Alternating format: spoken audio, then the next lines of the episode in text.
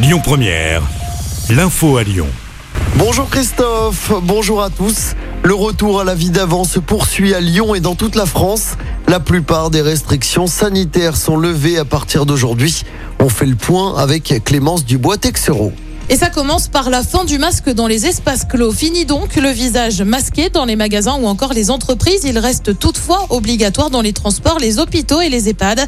Un allègement qui intervient deux semaines après la fin du masque dans les cinémas, les bars et les restaurants, alors soumis au pass vaccinal. Et c'est d'ailleurs le deuxième gros changement de ce lundi. Fini le QR code à scanner. Désormais, vous pouvez aller voir un film ou boire un verre sans montrer votre passe. À noter qu'un pass sanitaire reste en revanche obligatoire dans les lieux de santé. Enfin, le protocole dans les écoles passe du niveau 2 au niveau 1 et marque notamment le retour des sports de contact, mais aussi la fin du masque à l'intérieur ainsi que le retour des brassages entre les différents niveaux sur le temps de midi. Et à noter que dans les entreprises, si la fin du masque a été actée, le télétravail dépend en revanche de ce qui a été convenu entre les salariés et l'employeur. Notez également que les contaminations continuent d'augmenter. L'actualité, c'est aussi la guerre en Ukraine. Nouvelle séance de négociations prévue aujourd'hui avec la Russie par visioconférence. On notera ces mots très importants d'un négociateur de Moscou. Il évoque des progrès significatifs. C'est parti pour trois mois de travaux sur l'A7 entre Lyon et Saint-Étienne. Des travaux de minéralisation du terre-plein central de l'autoroute seront menés entre Saint-Fond et Ternay. Les travaux seront réalisés intégralement de nuit de 21h à 4h du matin, du lundi au vendredi. Et il y aura notamment des limitations de vitesse pendant la durée des travaux.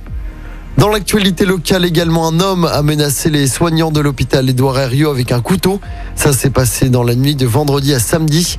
Le suspect a rapidement été maîtrisé. Lors de son audition, cet homme de 42 ans a expliqué qu'après avoir consommé de la cocaïne, il croyait avoir été attaqué par le personnel hospitalier.